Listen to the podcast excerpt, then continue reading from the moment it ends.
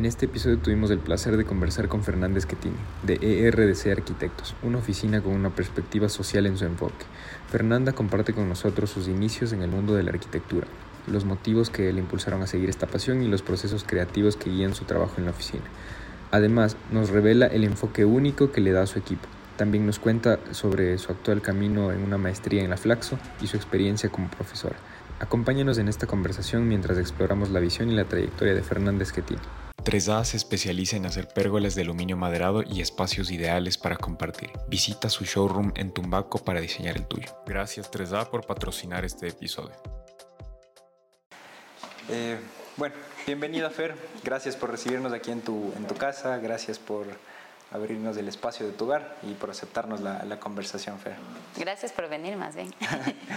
eh, Fer, verás, te comento ahora tenemos eh, un nuevo auspiciante, son los chicos de, de Plural. Plural es una bebida compleja, eh, con sabores que se trabajan eh, desde lo natural, o sea, hablamos de, de, una bebida espumante natural que es, que es muy rica, me dijiste que ya la habías probado y que Sí. te gusta muchísimo. Y también están los chicos de, de Leona, que ellos nos, no te mandaron una golosina y otra para rico. comernos acá. Perfecto. Eh, Cliente de los dos, de hecho. ¿En serio? Sí. Qué chévere. Qué gusto le voy a decir al, al Jaime y al José. Bueno, apartámosle a la leona para irnos comiendo. Te cuento, verás, siempre empezamos con una presentación del invitado, Ya. eh, porque ¿quién mejor que tú para, para decirnos o para, para presentarte? Para la gente que no te conoce, Fer, ¿cómo te presentas? A ver, eh, soy Fernández Quetini. soy arquitecta de profesión, de pregrado. Eh, soy también, bueno, estoy estudiando actualmente eh, ciencias sociales, estudios urbanos, em, una maestría de investigación. eh, no sé, no sé, qué difícil, ¿cómo me presentaría? Sí, o, o cómo, cómo es normalmente la presentación cuando conoces a alguien. O sea, detesto pre- presentarme como arquitecta, ¿sabes? Arquitecta, Como detesto presentarme así como soy esta persona, trabajo de esta forma o lo que sea. Me gusta como presentarme, hola, soy Fer Schettini con todo el mundo. Ya. Porque me gusta mucho el trato más informal. Chévere. Em, pero creo que si tuviera que presentarme. Ah, ya, perfecto. Sí, yo así. Creo que si tuviera que presentarme mm, ya así de alguna manera un poco más formal, eh, amante de los animales, claramente. Qué lindo. amante Sí. de las plantas. Eh, me encanta como todo lo que tiene que eh, relación con el afecto. Y entonces en, mi- en la misma profesión como que mi socio es mi mejor amigo eh, todo el tiempo estoy como con estos vínculos laborales igual con amigos muy cercanos a mí. Ya. Em, con colegas siempre estoy trabajando con una de mis mejores amigas que es Flor Sobrero, o sea, ustedes le conocen a la Flor, hicimos recién un proyecto con ella y con el Martín, entonces es como que todo un... Yo pensaría que esa es una buena manera de presentarme.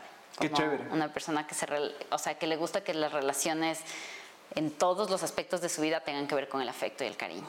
Qué lindo que empieces como desde ahí, de, de- desde el amor, desde la gente que te quiere, desde la gente que quieres. Eh, sí. me, me gusta mucho más esa presentación. Qué chévere. eh, Fer, sigue unas, una, una leona. Te voy a la de- quitar dos. No me nomás. Ahí está. Porfa, es para, para acabarnos aquí. Y bueno, vamos como también a abrir el plural que nos mandaron para brindar. El José nos dice que cuando se abre el plural es como un momento de, de reflexión, que hay que dejarle como que, que se oxigene un poco para que agarre los olores y toda la cuestión. Qué bestia, es Él que es delicioso. Sí. A mí me encanta. Sí. Ah, Fer, te quería preguntar, ¿cómo, ¿cómo llegas a la arquitectura? ¿Cómo te, te enamoras de la arquitectura? ¿O por qué decidiste estudiar arquitectura? O sea, creo que hay dis- distintas etapas, ¿no? Una mm, de esas etapas es em, cuando empecé a estudiar arquitectura, que realmente lo hice como con, con una idea de ponerme un reto. ¿Ya? Yo no era muy buena dibujando. En el colegio, como las cosas numéricas me van muy bien. ¿Ya? Pero esas cosas de dibujo técnico y donde uno tiene que ponerle más bien otro interés a la creatividad y esas cosas, eso me va muy mal. Me iba muy mal. Em, como que realmente no podía, mm, no era tan, era como súper rígida, ¿sabes? Y no tenía como tanta imaginación en muchas cosas. Ya. Y entonces cuando empiezo a estudiar la universidad, me acuerdo que pensé, me encantaría estudiar matemática pura o me encantaría estudiar algo totalmente ajeno a lo que ya estoy estudiando. Ya. Entonces pensé, claro, algo tipo arquitectura o diseño sería chévere porque capaz sería un reto para mí. Y pensaba que si seguía, digamos, con las cosas en las que me iba bien, y no solo en las que me iba bien, sino como con cosas en las que mm, ya tenía como una habilidad, eh, quizás me iba a aburrir con el tiempo. Entonces, el, ahí fue que decidí como quiero estudiar arquitectura, como esa como una primera opción. Y me decidí en la católica, me acuerdo, que fue en la universidad donde estudié, em, porque me acuerdo que en mi época tenía como algunas opciones, no quería estar tan distante a mi casa, quería un entorno eh, como más conocido y cercano. Cumbaya quizás no era ese entorno, no era ese contexto. Y mm, estudié ahí y me encantó igual que la relación, digamos, la facultad de arquitectura es de artes igual, o sea, la facultad es de arquitectura, diseño y artes. Entonces, pienso que se enfoca sí en lo técnico, pero también aparte de lo técnico sí teníamos como todo este momento en donde las carreras se juntaban en un inicio, entonces tenía también un lado como de descubrimiento creativo que me parecía interesante y que me gustó, digamos que fui como de refilón diciendo esto puede ser chévere y a la final terminó siendo chéverazo. Em, así estudié, empecé estudiando arquitectura, pero yo creo que la pasión así que descubrí de la arquitectura, perdón, no, tranquilo. Em, fue como más bien mucho tiempo después y eso fue cuando le conocí les conocí a varios colegas amigos. O sea, cuando le conocí a Pablo Escudero, no sé si le conoces claro, a Pablito. Sí. Ya, bueno, cuando le conocí al Pablito en mi primer trabajo, cuando salí de la universidad, em, el Pablito y yo nos montamos una oficina. Y empezamos con un proyecto y nos embalamos y trabajábamos todos los fines de semana y entre semana y así en unos horarios súper matadores. Pero yo creo que ahí le descubrí como una pasión, teniendo estas discusiones con él. Pero qué loco que haya empezado como, como un reto, ¿no? O sea, y que porque normalmente en la academia es como, o en la universidad te encuentras con, con, amigos que son muy hábiles para dibujar y todo, y bueno, por eso me metí a la, la, arquitectura. Y a veces como que la respuesta, ah, y, muchas veces estas personas también es como que tratan de buscar un camino creativo en la, en la arquitectura y a veces también no es tan creativo, es un poco más racional, o sea, es como un, poco loco eso. Sí, de ley que sí. O sea, a mí lo que me gustó de que sea un reto, igual la arquitectura, es que yo creo que me fue sorprendiendo igual como hay full cosas que no me esperaba de la carrera y que conforme pasó el tiempo iba descubriendo y me iban encantando. ¿Cómo Entonces, suponte, me encantaba que en algo creativo haya tanta estructura. Entonces, que sean ah. las jornadas largas y como intensas y que sabías todo el, la línea de tiempo que tienes que seguir para hacer un proyecto grande, me parecía súper divertido. O sea, que haya tanta estructura y tanta organización en algo creativo, que era algo como que me rompió la cabeza porque no cachaba que podía ser así. Claro. Entonces, sí, eso me encantó. Y mm, de ahí, aparte de eso, lo que te digo, después con el Pablo Escudero y finalmente con el Pablo Puente y el Javi Mera, eh, ya cuando estuve, digamos, con ellos eh, y, formé y formamos la oficina, digamos, ellos tenían ya una, una, oficina entre los dos y de ahí yo me vinculé, se vinculó la Claudia Ponce, que también, o sea, le quiero con toda mi alma. Eh, creo que fue, unos, o sea, fue un momento súper bonito y como que fui descubriendo igual otras formas de crear, otras formas de, de trabajar y me gustó un montón. Me, o sea, yo creo que poco a poco he ido descubriendo nuevas pasiones en la arquitectura. Como que cada vez que le redescubro le encuentro una nueva pasión y un nuevo gusto. Así, sí. Sí, sí. Eh, ¿Qué hacemos con el Ramón? Sí, eso es lo que te iba a decir. ¿Quieres que, le, que les guarde a los perros? solo el Ramón creo, porque los otros dos están dormidos. Los otros dos son lo mejor. Era Ramón, ¿verdad? Pero sí, sí. es que el man es un poco intenso, ajá, y es un poco intenso como con todos. Si se dieron cuenta, huele. creo que les hace daño y creo que se lame un poco de... No, no, todo lo que le hace daño a Ramón le encanta. Porque eso come tierra también. Ven, Ramón, ven. Sandra, ven, ven. A ver, ¿sabes qué? Te voy a pedir un permiso.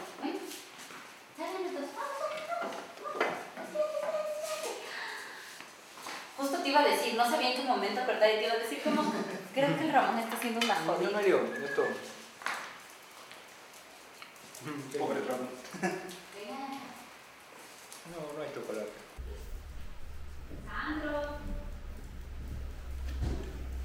Sandro. Doc, ¿qué? ¿Qué ahí? Pórtense bien. Pórtate bien. Perdón, es el único así hiper intenso. Mejor que hicimos pausa para subirnos del. tomarnos el, el, el plural. Ay, buenazo. De ahí pensé, claro, me metí un pedazazo de leona, de ley tengo leona entre los dientes. Pero sí. Eh, muchas gracias. Gracias a ti por tus copitas también. Ahí también te puse una copita. Trae mate. Gracias.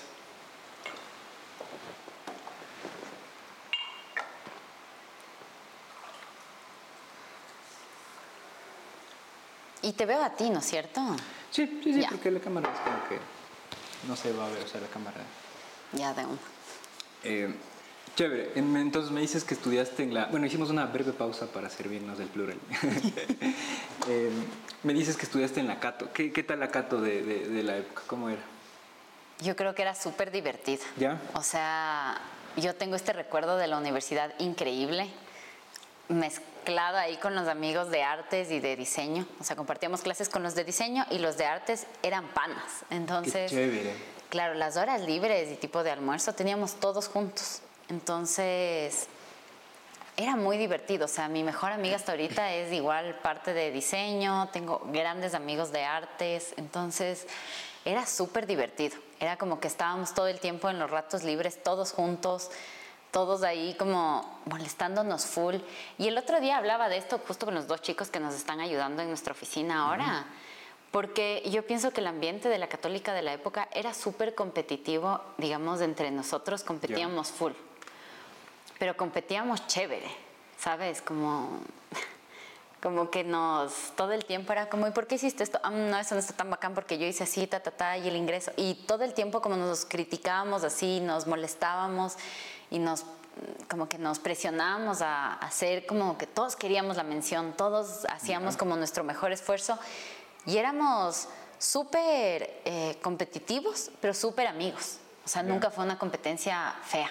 Siempre fue una competencia... Pelearse ni... No, ajá, súper bonita, súper bonita. Y yo tengo unos recuerdos increíbles de la universidad. Ya. O sea, yo creo que igual a mí salí de un colegio súper eh, opus dei y así, entonces como que llegué a esta facultad donde tenía compañeros así súper hippies. Y Claro, siento lo que, lo que querías tú era como un- una especie de cambio de aires o escape, porque, Sí. claro, me dices que eras como muy meticulosa con el tema Sí. del pensamiento, de las matemáticas. Y... Totalmente. Y yo siento que, y ese cambio me alimentó un montón. Y siento que todo el tiempo estoy como, sí, como cambiando. Ya. modificándome un montón a mí misma. Oye, ¿y qué te dijeron los chicos sobre esto, esta conversación que tuvieron? ¿Que se ha perdido un poco esa competitividad ahora? Sí, o sea, eh, el Pablito, que es un chico que nos ayuda de la central, me dijo que él a rato siente que la competencia no es tan sana, o sea, es como un poco agresiva. Ya. Y incluso ayer hablamos con unos chicos franceses que estaban aquí de una escuela francesa y ellos en cambio me decían, ah, no, en nuestra facultad nos, me acuerdo que nos dijeron, estos son sus mejores amigos durante la etapa que estudian. Eh, el día que se gradúen van a ser sus enemigos. Y yo pensaba como qué fea forma de ver eso, como que Sí. tienes un momento en el que estás todo el tiempo con estas personas y después... O sea, y, y ya le ves como con desconfianza. no sé. Me parece feo porque creo que de la forma en que les, les eh, inculcaron a ustedes ha, ha sido chévere porque yo veo que hay como un círculo de amigos, veo que se llevan hasta ahora. Sí. Veo esta idea también de que se critican y aprenden el uno del otro sin, o se bromean incluso entre, ah, sí, a mí se me ocurrió esto hace dos años, Sí. pero no es en mala onda, sino es como que... Sí, totalmente. O sea, yo también digo, los arquitectos podemos ser súper arrogantes, como tenemos un ego así, como, ah, estoy haciendo lo más increíble. Y es chévere tener gente cercana que te pueda decir las cosas y como bajarte de esa nube un poquito, como acercarte otra vez a tierra porque... mm, porque sí es un mundo en el que se puede perder eso, ¿no? Como la humildad, y con la humildad se van también las ganas como de aprender cosas nuevas, entonces, y cosas diferentes y de ser autocrítico. Entonces, claro, claro, claro. Oye, ¿y en la, y en la Cato algún profe o taller que te haya marcado que, o que te acuerdes mucho? Mm, o sea, sí hay profes que me han marcado un montón. Mm, mis profes de dibujo así como artístico, acuarela y eso, eh, que fue el Rafael Ayala y el, y el Celso. Eh, ellos dos, como el hecho de aprender a soltar la mano y que realmente mm, me guste rayar, eh, no necesariamente dibujo bien, pero que me guste rayar, creo que fue, fue ellos que me, como que me inculcaron el gusto, me decían, no, está bien, solo rata, así como que lo que te salga. Y mientras más feo me salían, me salía, me decían, qué bonito. Entonces yo decía como que qué bacán que alguien pueda entender esto de aquí. Ellos yo creo que me marcaron un montón. De ahí yo creo que en su bondad y así su alegría, la María Dolores Montaño. ¿Ya? ¿Qué te daba ella? Ella me dio el primer taller de arquitectura ya la introducción. Ajá. Y me acuerdo que ella era súper amable y como nunca decía nada, nada así como muy turro de, de, nadie. Era como que realmente nos motivaba. Bueno, el Sebas Calero, que ahora es amigazo y compartimos oficina incluso una gran época. Em, durante un tiempo largo hemos como compartido espacios y él fue también uno de mis profesores, o sea, de mis primeros profesores de la parte de arquitectónica. Ya. Y sí, o sea, me marcó un montón. Y de ahí como yo, o sea, realmente le rescato un montón eh, lo que me enseñó mi director de tesis. Y me dio full pena porque nunca pude, o sea, él falleció justo antes de que yo defienda la tesis. Y, y claro, como que pienso, mm, era una persona mayor y todo esto, pero yo pienso que nos dejó una gran escuela. O sea, después mi primer trabajo donde le conocí a Pablo Escudero, fue del, de la persona, o sea, de, en la oficina de arquitectura que antes trabajaba este director de tesis, era socio. Entonces, como que todo esto me ha llevado, digamos que por un camino, mm, digamos que medio que ya se ha marcado desde ese entonces. Entonces, yo, yo le pienso con mucho cariño. Desde tu tesis, sí. ¿Y de qué era tu tesis? Mi tesis era, o sea, no, no sé si me encanta el proyecto, pero sí lo disfruté un montón. Eh, mi proyecto fue... Mm, un centro de rehabilitación juvenil para menores. Ajá.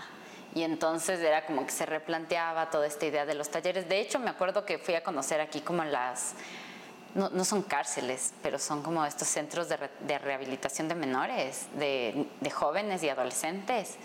Y fui a visitar, digamos, el femenino y el masculino acá en Quito. Y en ese entonces fueron lugares que me, igual como que me asombraron un montón de lo bonitos que eran. O sea, bonitos en el sentido de, o sea, era realmente un centro de rehabilitación. Tenían talleres, exacto, así, como, y todo el mundo súper mal encarado, no, todo el mundo era súper, como que intentaban ser amables, como que se hablaban bien el uno al otro, o sea, me acuerdo que me, me asombró un montón como el momento de hacer investigación en campo para hacer la tesis. Y de ahí la tesis como tal, me tomó un esfuerzo, pero sí, medio que sí le acabé medio rápido para poder, o sea, como que me aceleré un montón, trabajé un montón lo antes posible para entregar. Y, y ya cuando me gradué, sí, obviamente es el alivio de graduarse, así como, de ya, Dios mío, se acabó, pero de ahí empieza la parte profesional que es, ¡no! Otra vez. Otra vez, más ansiedad. Ajá. Oye, y bueno, me dices que te encantaba esa época de la academia. ¿Algo que, criticarle o algo que no te haya gustado de, la universidad o de cómo se enseñaba en esa época? Sabes que sí hay una cosa. O sea, que todavía yo creo que soy súper crítica a que todo el tiempo estamos hablando de estos cuidados que tenemos que tener con nosotros y con el otro. Y yo siento que la academia, a pesar de que investiga todas las inequidades y a pesar de que se mete en este papel como de analizar justo de dónde surgen un montón de violencias, de, de dónde surgen, digamos, todos los fenómenos que se ven en la sociedad, me parece que es súper turro que hasta ahorita sea tan violenta la manera en la que nos enseñan las cosas. O sea... Ah me parecía, y hasta ahorita me parece terrible, como el maltrato a los estudiantes que hay de, si no te amaneces cinco días seguidos. ¿Qué o es sea, eso? O ¿Por qué? Ajá. Como Y- eso no es un verás- estilo de vida bueno. Y, eh, Justo, y yo conversaba con una amiga que se fue de intercambio eh, a España y ella me dice que, que, ellas, o sea, que son muy respetuosos con tu tiempo y que, por ejemplo, antes de entrar al feriado, eh, cinco días antes no te mandan tarea, o sea, obviamente hacen tarea ahí, pero para que tengas tu feriado libre, ¿no? Y me parece lindo, porque acá en cambio la costumbre es, verán que ya tienen feriado, o sea, Ajá, y es como trabajen. después de feriado. Ajá. Y no, o sea... No, no, no. A mí eso sí, como que pienso no es una forma sana. No es una forma sana ni de aprender ni de Claro. pensarse la vida. O Claro. sea, así tan acelerada y tan. Como si no produces así y en estos horarios estás fregado, no eres competitivo. Es como que un mundo hipercapitalista, así donde te tienes que sacar el aire y ni aún así logras ser bueno, ¿cachas? Porque también llegabas así trasnochado y era como, está mal todo. Y era como, no, ¿por qué? O sea, yo pienso que eso es muy frustrante y eso es algo que yo critico hasta ahorita. Oye, y creo que el- e- este mismo hecho de trabajar así hace muchos workaholics, creo, o sea, Sí. en la arquitectura. Pasa muchísimo, ¿no? Sí. Que después es como que no... eh, No podemos medir. Exacto, si no sientes que, no, que dormiste dos horas, es como que no trabajaste. Sí. Eh, si Totalmente. Estás con ojeras, no, no estoy produciendo lo suficiente. Y es, es un poco mal también porque te hace mal a ti mismo. ¿no? Totalmente, totalmente. y no sabemos cómo delegar, compartir, trabajar en equipo y decir como ya hasta aquí, hasta aquí porque también tenemos que comer, dormir, o sea, y yo creo que por eso también como que quizás no tenemos la mejor salud de todos los arquitectos, o sea, es como de ley nos hacen un estudio y tenemos todos los achaques de la vida Sí. y pasamos invirtiendo un montón en doctores y en, o sea, yo no voy a decir nombres, no me ni historias clínicas. Y di nomás los nombres aquí. pero del círculo de amigos así como muy cercanos. O sea, todo el mundo está que no, que tengo, que la gastritis, que el problema en el colon, que el problema neurológico, que me están haciendo esto, que falta ¿Y tu de círculo es sueño. joven? Ajá, y mi círculo es no tan joven, pero relativamente Ah, joven, joven. ajá. Entonces dices como, panas, estamos en la miércoles y estamos así a esta edad, o sea, sí, sí, sí, sí. Eh, Sí, o sea, eso creo que también es criticable. Y es la primera vez que, que topamos este tema porque creo que la mayor crítica que ha habido en este espacio es como al hecho de que la academia no sea muy práctica o no se vincule. Pero me, me, me encanta que hayas topado este tema de que sí, a veces incluso caen en el irrespeto también, en eso de gritar o de decir... Ajá. Yo también me acuerdo de estas cosas de, lo- de la universidad, como que a veces había profesores que se les pasaba la mano. O sea, puedes decir que un proyecto está mal, pero era como, a ver, piensa, o sea, como un trato que ya decías como, discúlpame, pero esa línea le voy a marcar aquí y eso no puede sobrepasar, me estás tratando mal. O sea, como que qué pena no haber tenido como esa fortaleza o ese conocimiento en la Sí. época estudiantil para... Sí, y es, es cuando tienes 21 años es como un poquito Ajá. difícil de sí, decir sí, eso. y- obvio, Ajá. obvio. Y no, y sabes que lo otro que decías, la crítica esa que quizás no es tan práctica. Yo creo que sí es una crítica, pero también yo creo que hay que valorar el espacio para generar conocimiento teórico. O sea, digo como abrazar ese momento está también bien porque digamos ya en la vida normal que tenemos de profesionales la mayoría de momentos son prácticos y casi nunca más estamos como reflexionando y cuestionándonos un montón de cosas. Entonces creo que ese momento debería como más bien defenderse, como el momento también teórico, Ya. que, la, que, que no seamos simplemente unos ejecutores de proyectos, sino que también seamos eh, generadores de pensamiento. Sí. Entonces, Sí, sí, sí. sí. Bueno, me iba a adelantar un poco. De hecho, me voy a adelantar un poco a las preguntas, porque me parece interesante lo que acabas de decir. Y desde tu práctica, ¿te- ¿se cuestionan o revisan la teoría ahora? Nos cuestionamos, ahora creo que más que nunca. Ya. O sea, yo creo que en un momento nos cuestionábamos unas cosas, han ido como cambiando las cosas que nos hemos cuestionado en el tiempo. Y yo sí me acuerdo que en algún momento decíamos, no, tenemos que encontrar el mejor, la mejor forma de construir, como que sea súper rápida, súper ágil, que se acabe súper... Entonces, dale con todo lo tecnológico, o sea, esta tecnología sí, este mecanismo, esto para la construcción. Ahora yo creo que no nos metemos tanto en ese, en ese tema, nos cuestionamos otras cosas. Nos cuestionamos con el Pablo, me voy a comer el chocolate. Bueno, más, pues.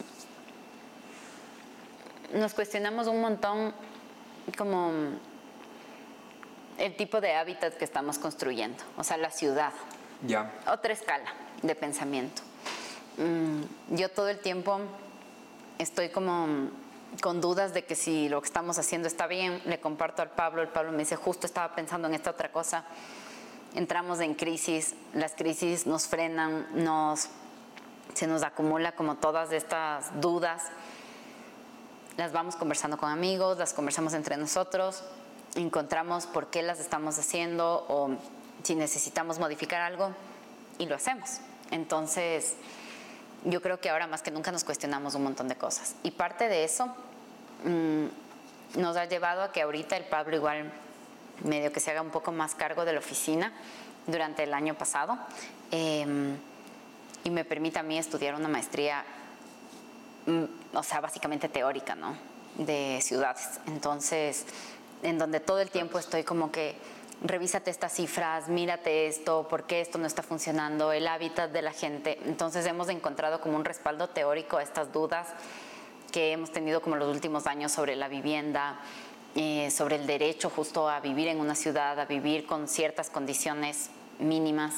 Em, y sobre como todas las inequidades y las pujas así, la especulación así voraz que como que casi nunca hablamos como los arquitectos, todo el tiempo estamos como, ¿y por qué hiciste este detalle? ¿Y cómo le cuestionaste esto? yo pienso que... con este acabado. Exacto, yo digo como, sí, está bien, o sea, hay que tener un momento para eso, pero también hay que tener un momento para saber si se, o sea, qué estamos construyendo, para quién, por qué, em, qué es lo que queremos, o sea, qué, qué, con nuestra profesión, qué le aportamos a toda esta crítica que tenemos constantemente sobre el mundo, sobre las violencias, sobre la ciudad. Entonces, creo que últimamente, más bien con el Pablo, hemos vuelto mucho más a lo teórico. El Pablo es como mucho más también, yo creo que sensible a otras cosas. El Pablo todo el tiempo me dice, ¿te acuerdas del arquitecto que hizo esto? Tiene referencias teóricas de arquitectura específicamente, que yo no las tengo yo. ¿Cuál era ese? y mm, pero suponte algo que yo sí siento que quizás yo le aporto un poco más a la oficina es como cifras, números, investigaciones, así como mira esto que en cambio se ha hecho en tales estudios, en otro... Esa parte más metodológica siempre estuvo ahí y se quedó contigo. Exacto, entonces estamos ahí como todo el tiempo y como cada uno desde su nicho, ¿no? Y como compartiéndonos todas estas críticas. Y sí, la verdad yo creo que ahora somos más críticos hacia nuestra práctica de lo que éramos antes. Qué chévere. ¿Cómo se llama tu maestría? Se llama Estudios Urbanos con mención en políticas públicas y gobernanza. Entonces tiene mucho que ver con eh, los estudios de las ciudades, de las desigualdades y es una maestría que se enfoca en, digamos, casos de estudio latinoamericanos. Entonces se enfoca mucho en todo lo que es, es en la Flaxo, entonces de estudios latinoamericanos de ciencias sociales. y mm, Claro, básicamente lo que hacemos es como estudiar todas eh, las pujas e inequidades que hay con respecto a las ciudades, no con respecto a las urbes. Y cómo las urbes igual se han expandido en el último tiempo, por qué se dio este, estos, por qué se han dado estos fenómenos, cuáles son las problemáticas actuales, cómo, suponte, dependiendo de dónde vivas, estás restringido de tener un mejor futuro, porque básicamente la gente eh, que nace bajo unas condiciones está eh, en ese espacio y es muy difícil que salga de esas líneas de vulnerabilidad o de pobreza, o sea, no va a poder salir.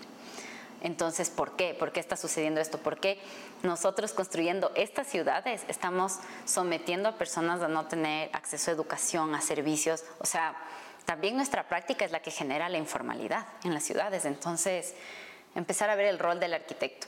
Eh, con el Pablo sí nos cuestionamos un montón de cuántos arquitectos se gradúan anualmente y cuántos se dedican, digamos, a la vivienda unifamiliar. Cuántos realmente se están cuestionando otros modelos, o sea, otras formas de hacer arquitectura un poco que, digamos, que atienda a esta población que no está atendida. Yo creo que en la arquitectura es como un, un nicho que todavía no tiene una fórmula tan tan calculada como la de la vivienda unifamiliar, así como bajo un análisis súper monetario, como si le, él, me va a pagar esto porque yo le dé el diseño y cuando le construya me va a pagar esto, o sea, como que esa fórmula así ya tan resuelta solo la tenemos en la vivienda unifamiliar. Sí, sí, sí, y a veces es un poco difícil incluso, incluso discutir eso del tema de cómo es exactamente esta fórmula, pero sí, es como que el camino más sencillo. ¿no? Sí.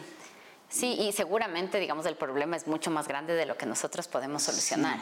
O sea, también uno se entristece, llora y dice como, tampoco es algo que voy a solucionar con un proyecto, pero mm, sí está bueno como que la práctica profesional de uno sí eh, sea coherente con estas búsquedas también. Oye, y hablando un poco de esto, ¿te has puesto a pensar como cuáles son las, las otras salidas que, que, se tiene desde la arquitectura que no sean como la vivienda unifamiliar?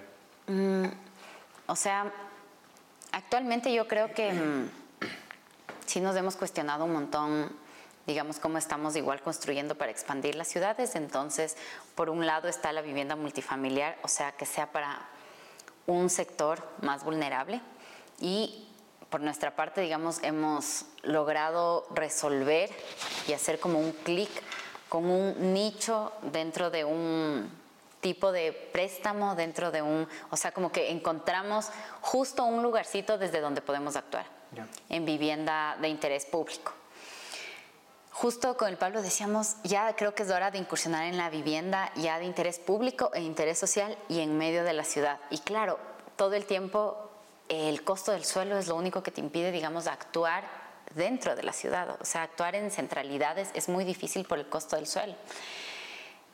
Ahí es cuando escogí la maestría, porque sí siento que las políticas públicas son como un mecanismo a través del cual se podrían solventar estas, estos desfases que hay, estas, estas brechas que no nos permiten dar ese salto. Genial. ¿Y, sientes que ya hay políticas públicas o tu objetivo es como ser no, no. punta de lanza, pero ir a trabajar en estas? No, yo creo que hay full. Y sabes que algo hermoso de la maestría es que conocí gente increíble.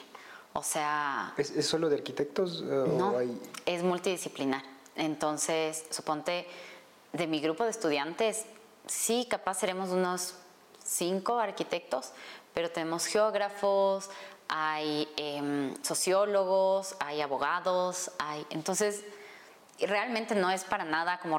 O sea, no para nada, pero está muy poco relacionado a la arquitectura como tal, o sea, como la carrera que hemos aprendido, pero tiene full relación el rato que empiezas a estudiar. Entonces, tuve una profesora que es arquitecta, que le tienes que conocer, o sea, va a ser como... es increíble la man. Y justo ella nos explicaba cómo nos daba derecho en, justo en la maestría. Y me encantaba entender como el alcance de las políticas públicas y todos los esfuerzos que se han venido haciendo. Entonces, uno piensa que así el IRM es este papel que se imprime, pero no, o sea, el catastro fue una hoja que se creó, o sea, que un grupo de arquitectos fue como panas, tenemos que hacer algo por la ciudad porque están especulando y están haciendo tráfico de tierras. Ya, pongámosle una cédula a cada lote. Entonces han habido esfuerzos, digamos, históricos desde, yo no sé desde hace cuánto, o sea, yo te puedo decir la reforma agraria, o sea, como tantas cosas que han pasado en la historia, es obviamente porque se han dado políticas que han permitido eso. Claro. Pero sí siento que ahora eh, las grandes empresas son más fuertes que en otras épocas, o sea, son más agresivas. Entonces, siento que a veces la política pública sí se debilita y hay muy, muy poco interés por parte de los arquitectos de meternos en, esa, en ese camino, digamos también un poco de puja política, ¿no? De decir, bueno, buscamos esto, no te digo partidista de salir ahí que quiero hacer esto o el otro, sino de pero involucrarse en la política. y es que no sé, en las normativas, en todo eso. hay como todo un desgano por meterse en la política, porque siempre decimos, creo que desde todos los lados, ni siquiera solo desde la arquitectura. Ajá, no, no. Como que decimos, no, es que meterte en la política es para robar, o hay corrupción, o hay esas cosas. Pero es como que nadie quiere meterse a trabajar sobre eso, ¿no? Porque se ve como que es un camino muy, muy complicado. Totalmente. Y la gente que se mete y que suponte la que actualmente generó eh, los planes de ahorita de Quito, o sea, el PUOS, que está aprobado y que todavía, digamos, no, no se puede poner en marcha.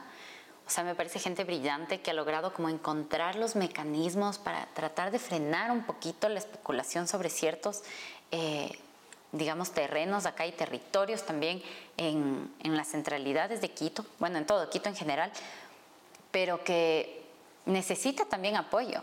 O sea, yo cuando oigo que hay alcaldes que ofrecen así como el hotel de cinco estrellas en el Estadio Olímpico Atahualpa y encima, o sea, pienso a ratos como, esta gente no tiene idea de lo que es ciudad, no tiene idea y no entiendo por qué quiere, eh, o sea, porque digo ya, si no cachas lo que es ciudad, al menos asesórate con gente que, que, sea su pasión y dices, ya bacán, hacemos un grupo, un equipo, pero a ratos sí pienso que nos, o sea, nos manejan súper fácilmente porque justo eso, desconocemos como cuáles son nuestras herramientas. Y la meta del político es pensar siempre a corto plazo, o sea, en los cuatro años. Sí. Y normalmente, o sea, un buen proyecto, no mínimo unos 15 años. Sí, de ley. Entonces sí, sí es una, una cuestión bien complicada esto de... Oye, pero chévere lo, lo de tu maestría. Eh, me pareció como súper interesante que no, no esté enfocada netamente en el diseño arquitectónico, sino más en estas otras cuestiones. E, es como, ¿está entre tus objetivos dar clases en algún punto? Sí, yo creo que sí. O sea, la academia sí me gusta mucho, me gusta un montón. Ahorita, de hecho, o sea, mientras estoy haciendo la tesis, estoy igual en un proyecto de la universidad, de de Flaxo. Y mm, ahí estoy involucrada más bien con gente que está hablando sobre justo la resiliencia en cuanto a los sistemas alimentarios. Básicamente de eso es el proyecto y estoy trabajando, digamos, yo en una arista que sería como cómo la gente se organiza a través de mingas para generar estos huertos urbanos en espacios públicos que ya no son públicos necesariamente, sino que son comunes urbanos, entonces están de alguna manera alimentaria. Ajá, destruyendo de alguna manera como el concepto de lo público y lo privado, esa dualidad y de repente están redescubriendo como este espacio común que que a la final como rompería incluso todo lo que hay en un sistema implantado. O sea, como sí me gusta como toda esa actividad, digamos, de ir estudiando, ir haciendo análisis, le volví a encontrar el gusto a la estadística, o sea, fue como uno de mi director de tesis ahorita en la Flaxo es un geógrafo así súper numérico. Entonces el man como hagamos regresiones para ver si de qué depende, si esto influye. O sea, es como todo el tiempo estamos haciendo así como estas, estos análisis que sí me llaman full la atención. Y eh, me gustaría muchísimo en algún momento como poder compartir cosas que he redescubierto siendo arquitecta en estos otros nichos de trabajo. Me encantaría poderlo compartir. Y ahorita voy Sí, creo que voy a empezar a dar clases. Capaz te lo dijo el Martín, la Flor. No, no me contaron. Eh, creo que vamos a, No te chismearon, vamos a empezar a dar clases. Qué chévere. En Ambato. Ah, ya. en Ambato. Claro, eso me contó la Flor, que ella sí iba a empezar a dar clases. Sí, sí, sí, justo. El Martín está aquí en, la, en Quito, en la UID. Claro, exacto. Hermoso. ¿Y qué vas a dar? Entonces, taller taller justo con la flor, o sea, justo no sabemos todavía cómo se van a repartir, pero somos un grupo de de varios grupos de aquí que vamos a viajar a Ambato a dar las clases allá. Está armando muy bien esa V. Sí. Y, vas a dar con la flor, las dos van a dar la. El o sea, son tres niveles, creo que son seis, siete, ocho los niveles, sexto, séptimo, octavo, y son dos paralelos en cada nivel. Y entonces estamos algunos colegas. Oye, oye, me gusta full el empuje que tiene esta universidad. Sí, a mí también. Escuché al que una vez les llevaron a los al borde, eh, era esta universidad, ¿verdad? Eh, les llevaron a los al borde, hicieron este taller mega experimental, ahora con ustedes. O sea, me, gusta mucho el empuje que tiene, sí. por, por cambiar las cosas. Sí, sabes que yo siento que a ratos es como tan difícil como cambiar las cosas porque la burocracia en las instituciones igual educativas es así como que me parece lo caso que estos manes igual se arriesguen como a decir, bueno, cambiemos del esquema, invitemos profesores, que yo también, la verdad, rescato un montón eso. Y estamos, o sea, lo que hablábamos así con los colegas que vamos a ir, estamos súper emocionados todos, porque nos dejan igual plantear cuáles podrían ser los resultados de cada taller y así. Ah, experimentar un poco también en el taller. Ajá, como en el sílabo. Y, es que así es que evoluciona la academia. Sí, totalmente. Porque si no, si seguimos, y, y se sigue enseñando en muchas ocasiones creo que, y en muchas universidades como lo mismo de hace 15 años. Y... Sí, aparte que yo siento que, mm, yo no sé si a ti te pasaba, pero yo siento que sí habían profesores que no les gustaba dar clases. Ajá, sí, hay muchos. Que estaban ahí como... Ah". Entonces digo, como habiendo tanto interés, ¿por qué mejor no nos agrupamos entre los que queremos hacer algo y lo hacemos? O sea, porque había gente que ya yo siento que uno como que les decía profe, pero los manes ya estaban enojados todo el tiempo. Creo que la, la, educación sería la única profesión que no debería funcionar por necesidad, sino por vocación nada más. Totalmente. O sea, creo que en la educación no debería haber ese es que necesita y necesita y tiene que trabajar. No, o sea, tienes que tener vocación para ser profe. Totalmente. Qué chévere, Fer, que empieces a dar clases. Ay, eh, ah, nervios. ¿Es tu primera experiencia? Es mi primera experiencia. ¿Nunca fuiste ayudante de cátedra ni nada? No fui ayudante de cátedra, pero sí nos han invitado a dar algunos talleres, digamos, en la católica, en la SEC también. Ah, entonces no, no le temes a, entonces, al, sí. no, no ni hablar en público ni nada. No, no, hablar en público yo creo que antes era muy mal hablando en público y después ya como me curtí me curtieron ahí como en obra ya, yo cacho que uno cuando ya está todo el tiempo hablando con más gente y como negociando y ta, ta, ta, como que después de ir a hablar dices, ay, qué bonito, ahorita todos me escuchan y nadie me interrumpe. Entonces, sí, va a ser más bien, yo creo que divertido. O sea, ¿qué es lo que pretendo que sea? Como un momento que nos cause alegría a los estudiantes y a los que estamos impartiendo la clase. Me parece lindazo, o sea, yo quisiera ver, ver esas clases. Y si les escuché que la central, por ejemplo, les, les había invitado alguna vez a, a dar una, una, conferencia.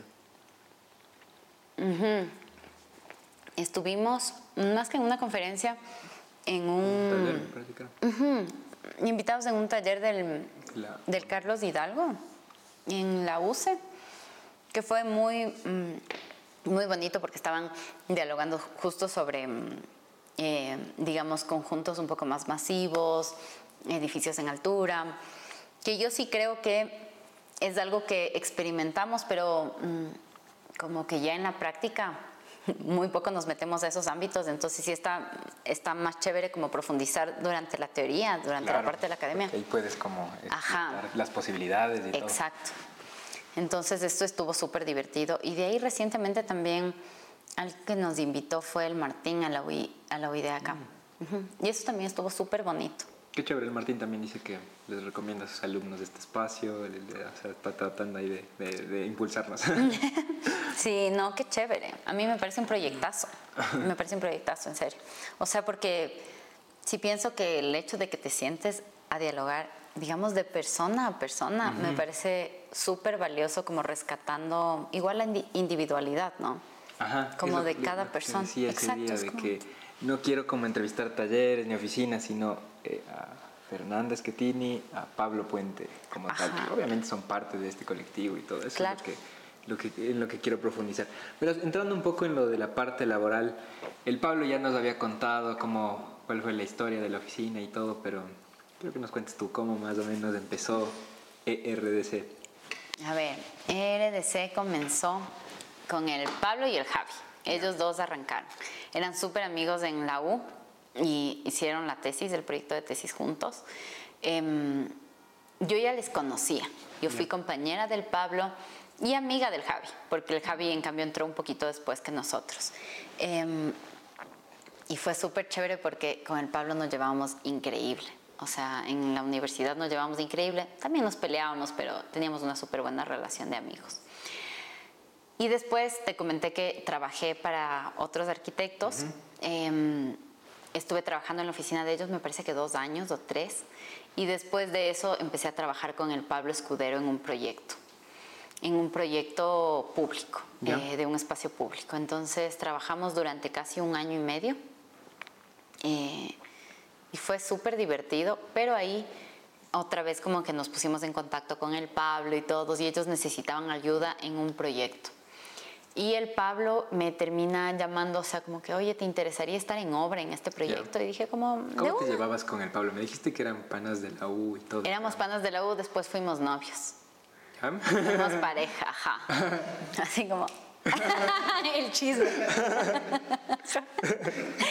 Eh, fuimos, fuimos novios durante no sé, dos años. Qué loco lo que me acabas de contar. Ajá, sí. ¿Por qué dos años ya? Sí, como dos años. Entonces ahí trabajábamos con el Javi y con la Clau Ponce. Y ahí también eh, trabajaban con nosotros y nos colaboraban el Javo Duque, la Marimer y el Nico Viteri. No, no, les conozco. Del sindicato. Ah, claro, claro, sí les conozco. Entonces los tres trabajaban con nosotros, hacían ahí sus prácticas. Entonces, claro, o sea, yo lo que digo es como, me ha encantado como que todo el tiempo nos hemos reencontrado con estos panas como en miles de espacios. Em, Y bueno, trabajamos ahí todos juntos y eran socios al final el Javi y el Pablo. Y en algún punto dicen, bueno, la Clau y tú van años aquí, entonces empecemos, digamos, ya como los cuatro, como con toda esta movida. Más adelante se abre el Javi para buscar un poco más, em, digamos, especializarse en la madera.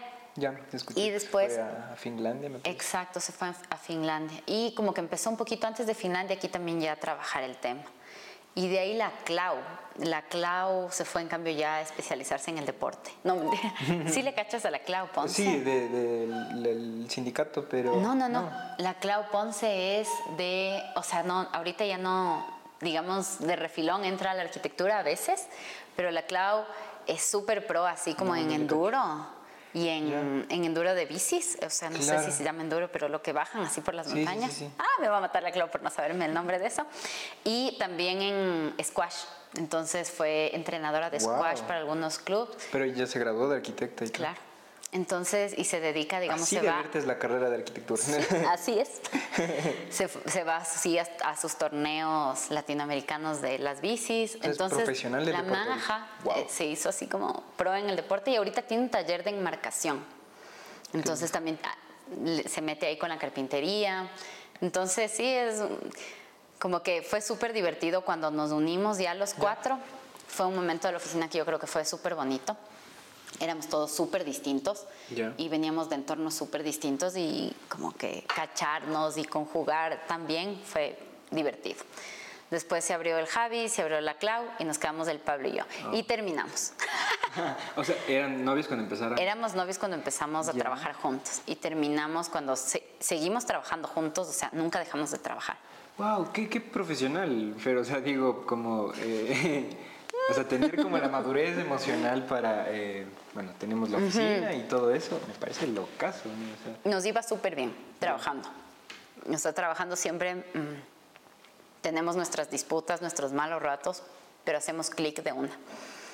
Y eso es como algo que te das cuenta, ¿no? Cuando diseñas con alguien, con otra persona, cuando hablas con gente, dices como, capaz con esta persona no puedo decir ciertas cosas, con esta de acá, la, la, bueno, con el Pablo siempre ha sido todo demasiado abierto. sin entre filtros, los dos. Ni nada. Sin filtros. ¿Qué haces? No me gustó. Ajá, y es como ah, llanto, día, noche, o sea, todo el tiempo felicidad, abrazos, o sea, como también muy emotivo, como todo el camino que hemos seguido juntos. Y obviamente hubo sus malos ratos después de haber terminado, pero nunca dejamos de trabajar. Íbamos todos los días a la oficina, trabajábamos y yo creo que después de que pasó el tiempo, cada vez fue más sencillo. O sea, al inicio, como dijimos, ya tú te haces cargo de esta obra, yo me hago de esta. Y así, y después más bien ya fue como... Qué loco. Ya fue con mucho cariño ya otra vez volvernos a juntar y cacha, somos mejores amigos, o sea, nuestras parejas se llevan súper bien. o sea, hacemos paseo los cuatro, así como es muy divertido y claro, el Pablo del otro día Justo esta semana me mandó una foto así de cuando éramos pareja, pero desde hace años, porque le dije que limpie los discos duros de la oficina. Me dije, todo está lleno. Él me que subió una foto con un amigo. Que, sí, ah, sí. Entonces le dije. Que en esa búsqueda salieron las fotos. Y el man me dice, mira, esta es la nueva foto de oficina. Y bueno, primero los dos horribles, así. le digo, por Dios, nunca, quema todas esas fotos. Y me dijo, sí, sí, ahorita ya borré todas. nunca pasó. Pero sí, fuimos novios durante alguna época y después, o sea, yo digo, eso es como de las cosas donde el amor se transforma, ¿cachado? Sí, sí, sí. Como siempre sigue siendo amor. De forma, ajá, exacto. Yo te iba a pedir como un, consejo para buscar como socios o cómo encuentro socio, pero ya ahora no sé cómo. En tu novio. No. Las parejas. No vende, no. No, no, no. No sé si es el mejor consejo, pero yo cacho que poderse decir las cosas, súper importante. O sea, ser honestos. No ser violentos, ni agresivos, ni groseros, eh, que a veces... Te enseñan en la facultad. y que a veces sí hay momentos así, ¿cachas? Y es parte de las relaciones, o sea, a veces tiene sus altos, sus bajos, pero saber pedirse disculpas, digamos, por el cariño que te tienes con la otra persona y, y la confianza. O sea, yo confío ciegamente en el Pablo. Yo siento que él hace lo mismo conmigo. Entonces, mm, pienso que estamos siempre como en una relación súper fuerte, porque difícilmente esa confianza se va a romper.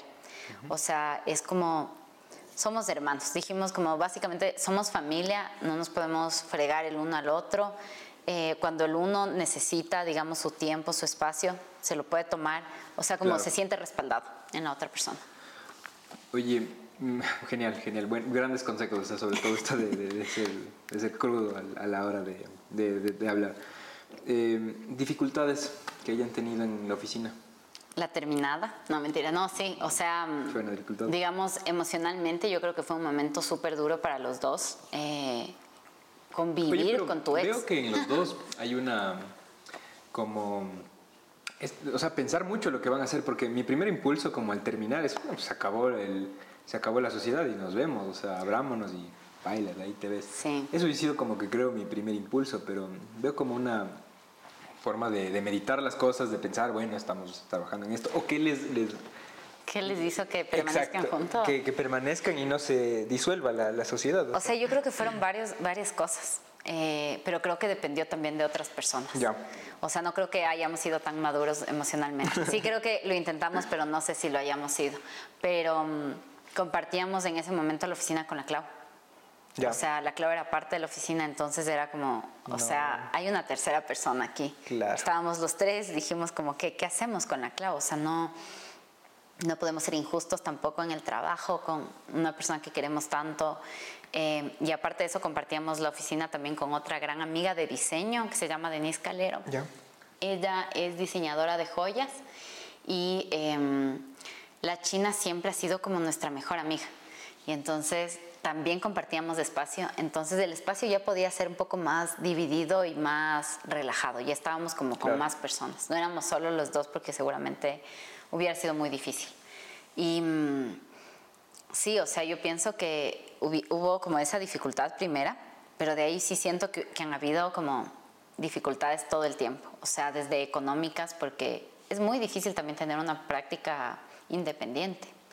O sea, a veces no hay trabajo y no hay trabajo. Y eh, la manera informal en la que a veces se hacen las cosas acá en, digamos, en nuestro contexto, y esa informalidad tiene también unos riesgos súper duros, que son la falta de seguridad social, la falta de eh, justo seguridad económica, digamos, para todos. Entonces yo creo que también han habido fuertes momentos económicos, entre ellos la pandemia. Em, y que con miles de proyectos y de ideas en la cabeza y aún así como encontrarte con esa frustración es súper duro. O sea, yo pienso que para todos los arquitectos que emprendan en una práctica independiente siempre va a haber como esos momentos desafiantes. Claro. Súper desafiantes y donde dices quiero botar la toalla y quiero tener un trabajo de ocho horas diarias que me pague y que me reconozca y, y pienso que dificultades han habido un montón de pensamiento, capaz un poco menos conjugamos bastante bien, pero sí de sentimientos y de dolencias de ese tipo, ¿no? Como de inestabilidades, eh, de que claro, casi nunca podemos irnos de vacaciones, digamos los dos al mismo tiempo es como negado. Imposible, siempre tiene que haber uno que se quede. Exacto. y siempre han habido por eso también como injusticias, creo yo, que nos podemos reclamar después, pero claro que son muy difíciles de solventar cuando somos dos. Entonces, Sí, también, siempre hacer grupos de tres, ¿no? eh, pero sí, o sea, mientras más... Por eso el contexto, el, el, entorno, digamos, de amigos sí ayuda un montón.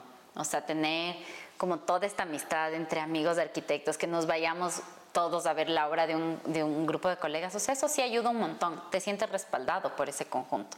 No sientes que seas como los dos ahí botaditos teniendo una oficina. Eso también. Chévere, Fer. Fer, ¿crees que... Eh, hay un punto de inflexión. Bueno, ya tienen como algunas participaciones en la Bienal, reconocimientos en la Bienal, pero sientes que hubo como un punto de inflexión en la, en la carrera de la oficina. Yo creo que sí. Creo que esto se da en el 2014. No, mentira, no, no sé si tan puntualmente podría decir un año, pero... 5 de marzo del 2014. Ese día nos cambió. No, mentira, no. No, pero sí siento que, suponte cuando hicimos Santelmo. Ya que fue nuestro primer proyecto de, eh, vivienda, multifamiliar. Sí, sí, Y de, este, de esta categoría como de interés público, yo creo que ahí sí cambió una forma de pensar. Primero que arrancamos el proyecto siendo más en oficina. Tenía, eh, trabajábamos todavía con la Clau y con el Javi. Y terminamos siendo el Pablo y yo cuando empezó la construcción. Entonces, yo creo que primero hubo ahí como un hijo y madre, tenemos que sacar esto adelante y éramos los dos así como... Em, pienso que hubo como ahí un, momento crucial en la oficina como para hacernos grupo y afianzarnos como tal. Eh, y creo que ahí empiezan un montón de dudas, eh, de dudas que digamos pertenecen un poco más a esta etapa más madura de nuestra arquitectura y donde ha habido mayor reconocimiento dentro de las bienales. Eh, y es porque yo siento que ahora sí nos cuestionamos otras cosas em, con respecto a la ciudad, o sea, tenemos como una mayor conciencia del impacto que estamos generando, del impacto positivo que queremos generar con nuestra arquitectura, de em, a quiénes estamos, o sea, por quiénes estamos trabajando y para qué. Entonces, yo pienso que desde ahí como que empezó una segunda etapa que nos ha encantado más. Porque sí nos parecía que a veces cuando hacíamos obras unifamiliares o proyectos más pequeños, los proyectos pequeños también nos encantan, así como esta rehabilitación de aquí, este, la cabañita de Papayactael, o sea, como cosas tan puntuales, las boveditas, o sea, es hermoso.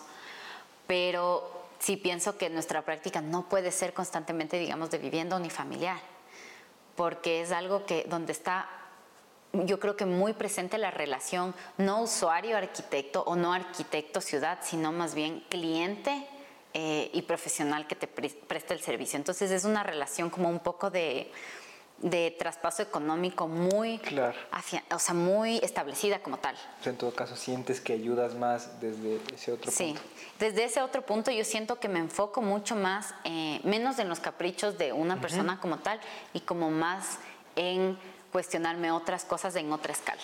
o sea, más problemas. Sí, o sea, eh, pienso igual en un en un nicho de mercado, se podría decir, pero yo no pienso que es un nicho de mercado, sino es, es una proporción de la población súper grande que está desatendida totalmente y que por parte de nuestra profesión está desatendida, pero casi del todo. Entonces, pienso como tantos arquitectos, tenemos full trabajo, o sea, lo que más crece son las ciudades y la población. Y, y, el problema es que todo el mundo le apunta a ese 5% de vivienda unifamiliar que viven con valla, clase media alta. ¿Y qué será? ¿El 5% de aquí del Ecuador? Tal vez menos, no sé. Debe ser, ¿no? Justo, justo yo también, ayer le decía al Pablo, no sé, pero me atrevo a decir que de ley es menos del 20 o del 15% de, de Quito que está atendido, digamos, que, que los arquitectos se enfocan en ese, en ese segmento. Y, y, yo sí creo que, digamos, las... Por eso me encantó el concurso de ahorita del Midubi. Y esa es la otra cosa que yo digo, como eso es tan bacán para los estudiantes, o sea, que hayan concursos como donde puedes em, generar un grupo de trabajo y apostar a que, sí, a que propones algo como una idea y que quizás puedas ganar para después tener este, este no solo este reconocimiento, sino este trabajo de generar una vivienda el reciclaje de edificios para vivienda de interés social. Me parece increíble. Eh, otro nicho que se podría atacar también y sí, me parece lindo lo de los concursos. Ojalá haya más para que se generen más oficinas, más arquitectura. Sí, sí, sí, sí. Eh, verás, quiero entrar un poco. No, quisiera que nos hables un poco del Festival Habitante, de ese proyecto. Sí, el festival. ¿qué, ¿Qué, es primero? Eh, el festival fue hermoso. El festival fue un festival de, o sea, es un festival de cine, ciudad y arquitectura. Eh, y le pusimos en ese orden, ¿no? Cine, ciudad y arquitectura porque me acuerdo que el festival en un inicio fue como, quizás eh, planteado como, como un proyecto que nos iba a hacer gozar la vida. ¿no? me acuerdo que lo... Ah, o sea, como algo... Como, que ah, esto Ajá. fue como... No fue tan desfogue a la final, pero sí fue muy divertido. Eh, surgió en un viaje en la playa con Catarina Mateus. No le ubico. Eh, ella estuvo acá haciendo una pasantía con Alborde. Ya. Y nos volvimos súper cercanas y súper amigas y bueno, por cuestiones de la vida terminamos yéndonos a la playa las dos. Así, road trip y fin de semana en la playa, increíble, así. Fue más de, no fue un fin de semana, fue como una semana. Y me acuerdo que salíamos así con una piña, una botella de vino blanco y una libreta. Y entonces escribíamos como todas las cosas al frente del mar. No había nadie en toda la playa. Entonces, ah, ¿qué nos gustaría hacer? Y me acuerdo que salió esta idea del festival porque ella me decía que bestia los festivales de cine, o sea, en alguna conversación. Y yo dije como, en Ecuador yo siento que no hay tantas, o sea, como que sí hay full festivales, pero siento que se, eh, como que las profesiones se van cerrando en su propia profesión. Entonces los festivales muchas muchas veces son para cineastas mismos. Entonces, igual que digamos los arquitectures son para arquitectos como tal. Entonces, como que muy difícilmente rompemos estas barreras disciplinares, ¿no? Y empezamos a colaborar, digamos, desde otros espacios. Entonces, bueno, surgió la idea de generar, eh, o sea, como que de democratizar de alguna manera el diálogo sobre las ciudades, sobre los problemas. Decíamos, de ley, un abogado, si le preguntas qué piensa del espacio público aquí, va a pensar lo mismo que un arquitecto. No, ¿cómo va a pensar lo mismo? No, no, sí. Y si le preguntas de un economista, también. Así como que todas esas dudas pensábamos, claro, sería chévere tener un espacio para poder dialogar con más gente. Eh, y con habitantes, ¿cachas? No necesariamente el profesional desde, este, desde la economía o desde la política o desde las leyes, sino con, con habitantes, todos como habitantes. Entonces ahí surge la idea de habitante y la idea es justo democratizar como esa discusión y pensábamos el cine es una gran herramienta. O sea, el arte siempre ha sido como una herramienta para comunicar como todas estas todas las cuestiones y las pujas que hay en la, en la ciudad y en la sociedad. Y decíamos como el cine es tan accesible, o sea, tú te sientas y puedes entender una película, puedes ver una película de lo que sea, o sea, y puedes entenderla y realmente comunica mucho más que, que un libro, suponte. Porque no sé si vayas y te compres un libro y te leas todo un libro de arquitectura. Entonces, y decíamos como, claro, el formato es súper em, es súper accesible para todos, eh, para una diversidad de, de, digamos, de no de usuarios, sería una diversidad de, gente, así que se acerque y que solo quiera ver la película. Entonces, teníamos la idea, nos empezamos a meter un poco ahí como en el plan de, bueno, ¿qué, qué, mostramos? Tampoco somos cineastas, o sea, ¿qué, ¿qué habrá? Y investigamos un poco de cuáles son los festivales de cine que habían en relación con la arquitectura y la ciudad eh, en, en el mundo. Y así descubrimos algunos festivales. Y de esos festivales les escribimos a muchos y algunos nos respondieron, otros no.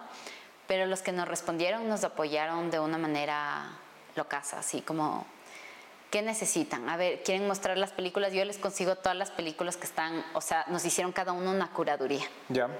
Y entonces toda esta selección que hacía cada uno de los festivales la íbamos a mostrar y las íbamos a mezclar entre ellas. Y entonces teníamos un texto de cada uno de los festivales, teníamos la visión de cada festival Teníamos un número de películas, del de Rotterdam cinco o seis, del de Portugal teníamos otros cinco, del de mm, Chile teníamos 15 productos audiovisuales y a la final dijimos, bueno, y lancemos también un concurso de cortometrajes para que empiece también aquí a moverse como los cortometrajes que tengan que ver con la ciudad.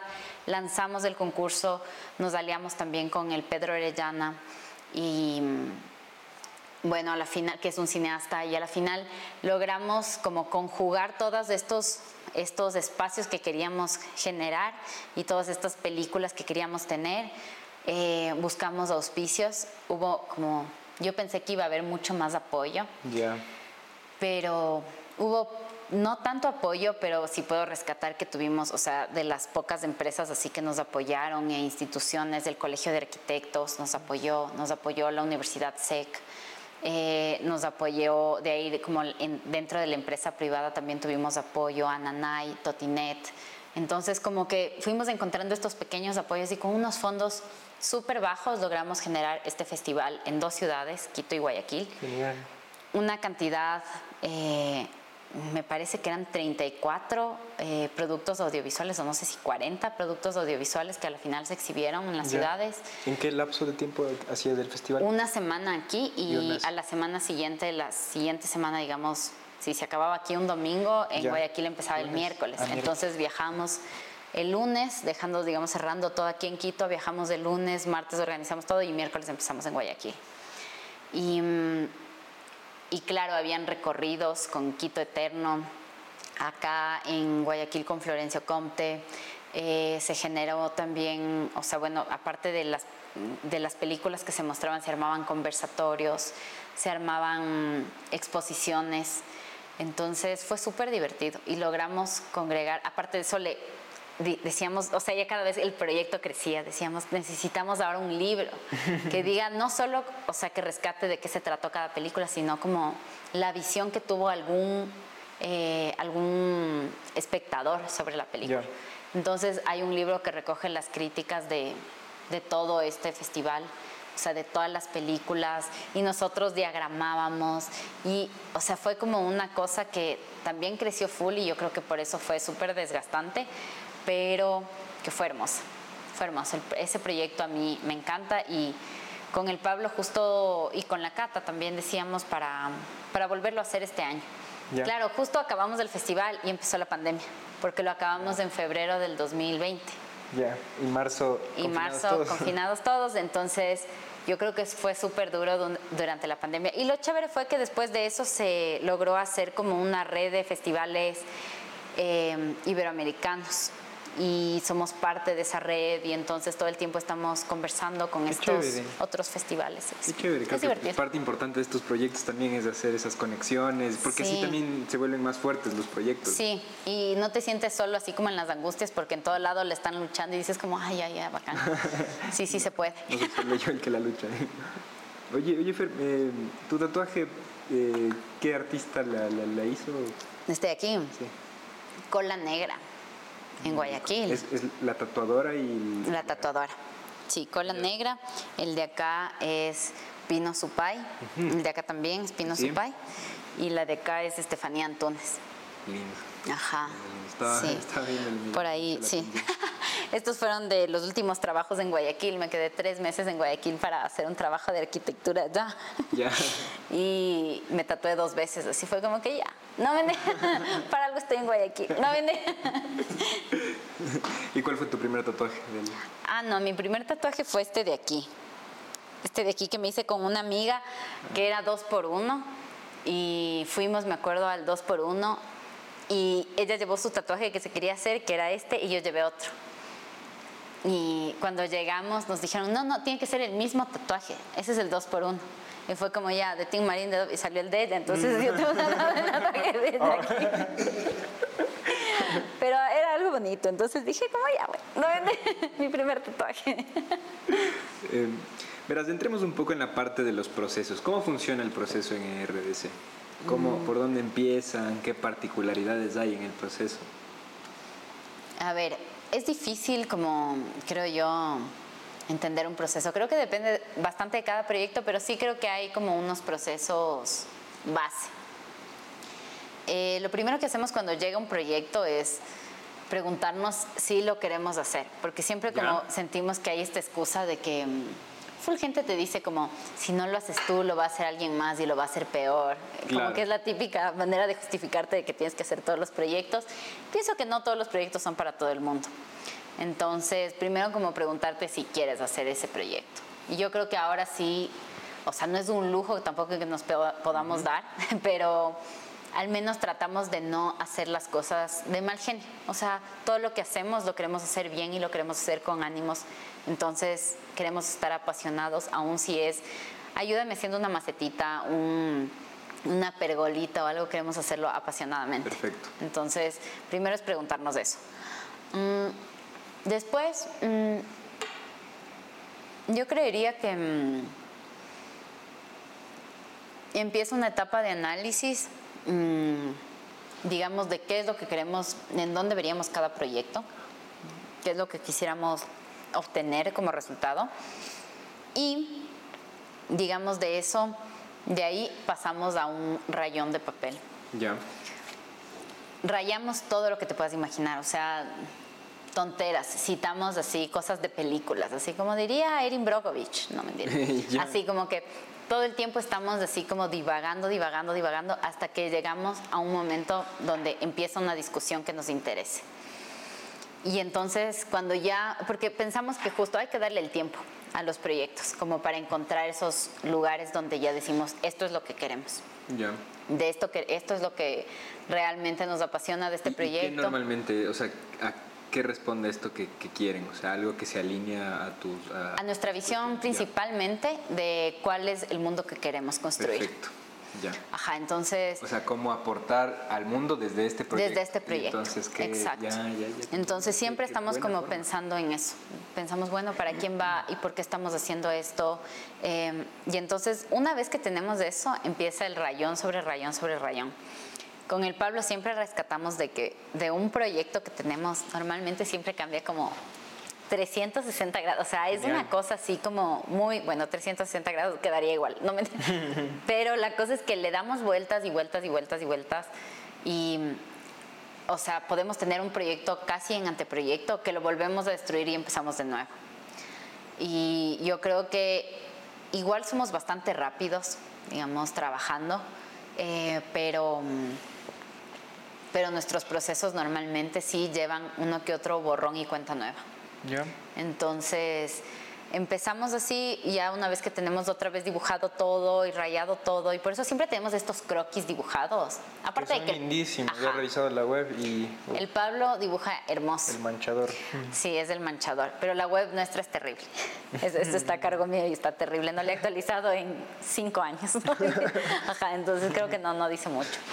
Pero, mm, pero el Pablo es como que muy bueno con la mano y entonces dibujamos, yo le explico algo y siempre le explico con mis manos y el otro entiende todo, entonces siempre está como como adivinándolo en- a dónde queremos llegar, como, conju- o sea, como tratando de entenderme, de contextualizar lo que le estoy diciendo y de llevarlo como a un, a un gráfico. Creo que se complementan muy bien, ¿no? Sí. Entonces, en ese caso, porque tú eh, puedes aportar esos cuestionamientos estas cosas y el tratar de traducir. eh, Sí, y el Pablo es brillante, digamos, creativamente, así para entender un espacio.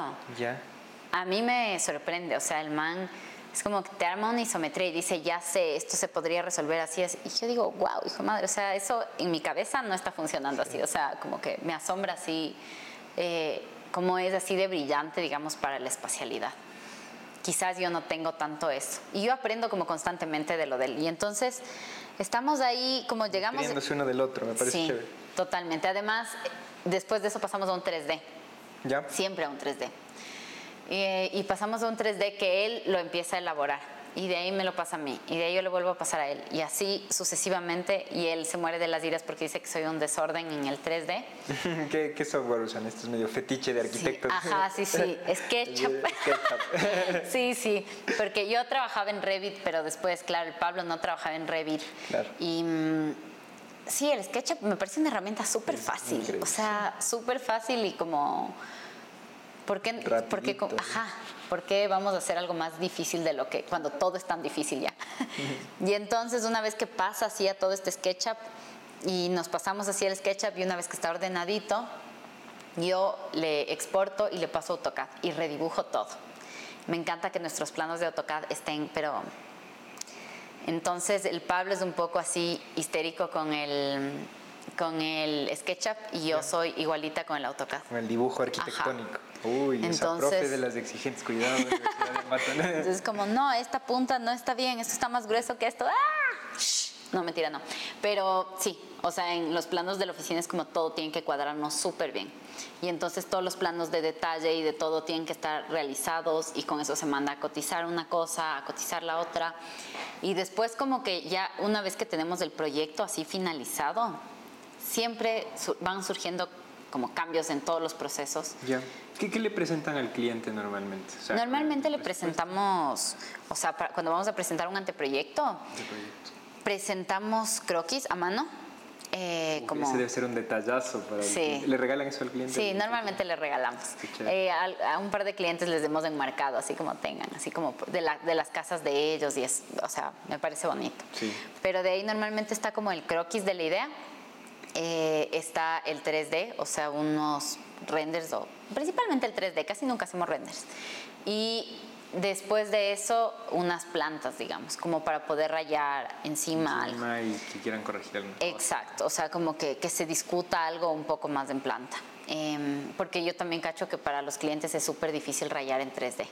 Claro. O sea, como que incluso si imprimirías como algún, algún alguna visión, alguna visual de, de tu proyecto, los manes es como que no se sienten tan seguros de cómo rayar ahí.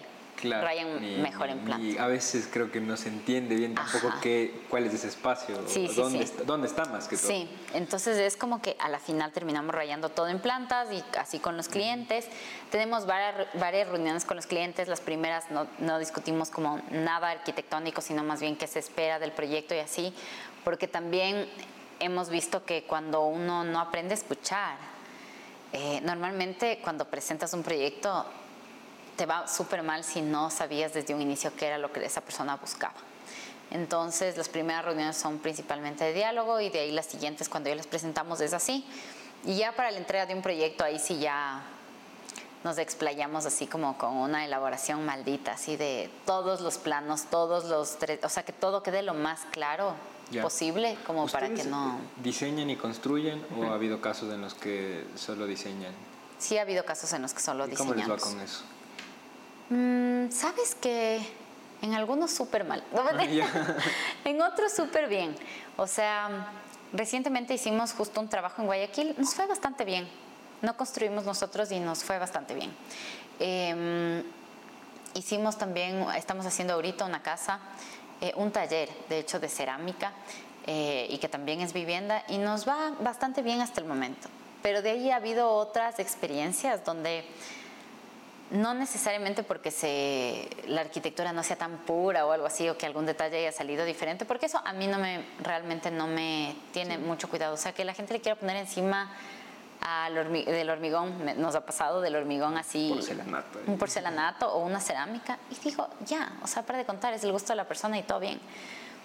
Y, y me gusta, o sea, ese tipo de cambios me gustan, pero en una nos pasó que propusimos así como una estructura de madera que era súper puntual por todo lado. Y a la final cuando hay gypsum y hay recubrimientos, y hay- o sea, digo, capaz y no fue la mejor opción porque si no, eh, o sea, digamos, si en la construcción se perdió eso, capaz se pudo haber incluso abaratado costos buscando otras soluciones. Entonces, ahí es cuando me da pena. Pero digamos, igual a este pierde cliente... la idea, Claro, se pierde como la esencia y que yo pienso que también, eh, digamos, tiene unas lógicas del proyecto para la Claro. materialidad que tiene. Claro, porque si es que haces con madera y te van a terminar tapando la madera, entonces ¿para qué no? Claro, hecho hubiéramos hecho con acero y capaz luces más grandes o cosas así, o sea, como especificidades como muy particulares de cada proyecto. Pero de ahí realmente no nos molesta que alguien más construya. Mm, ya, pero de hecho, proyectan, a- a- o sea, o, o entregan a detalle todo. Tratamos de entregar a detalle de todo. De hecho, del proyecto Villanueva, que fue el ganador de la Bienal, ese Sí, no lo construimos. sí, sí. Ujú. Ese lo construyó con cemento, una constructora. Y fue súper chévere el hecho de que se respetó mucho lo que estaba en 3D. Sí, Se eh, respetó mucho. Personalmente, yo pienso que hubieron, digamos, mobiliarios que los pensamos de otra manera y que quizás no estaban así planteados ya en, eh, digamos, ciertos acabados Claro. o ciertos, em, digamos que en un lugar nos, des- nos imaginábamos un escobero o alguna cosa así y de repente terminó siendo un mesón y entonces la cocina no es tan útil en ciertos espacios. O sea, que nosotros pensamos que no lo pudo haber hecho así, que, o sea, que pudo haber sido como una complicación para el proyecto, pero de repente ves y claro, ellos imaginaron otra cosa viendo los detalles y está bastante bien. Sí. Y entonces, y el proyecto igual tiene como un cuidado en el momento de construir y un cuidado, digamos, por respetar igual el diseño. Entonces, eso es bonito, yo creo.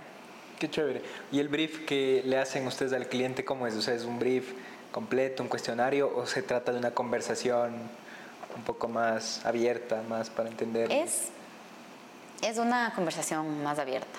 Ya. como que mm, siempre estamos preguntando así como que ¿en dónde viviste cuando eras joven? Ay, ¿qué, qué, qué?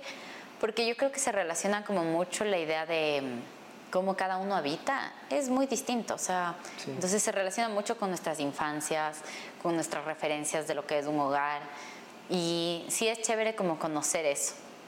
Nos pasa que en los proyectos de ahorita de vivienda multifamiliar, claro, o sea, estás haciendo como, puedes hacer unas 10 tipologías, pero al final no conoces al cliente. Entonces ahí nos imaginamos como, ¿en dónde te gustaría a ti vivir, a mí vivir, a mi mamá vivir? Entonces como que vamos como que pensando en todas estas personas que conocemos Ya. y mm, cómo les dotaríamos un espacio que, que sea, digamos, que abrace sus necesidades. Y entonces lo más bonito de Villanueva a mí me parece eso, que hay una diversidad de tipologías Ya. y que siempre hemos pensado como en distintas personas a las cuales les Qué calzarían lindo, esas qué, tipologías. qué- qué chévere esto. Oye, pero te pregunto esto, a la hora de, en cambio, la venta en Villanueva, ¿no fue más difícil habiendo tantas tipologías?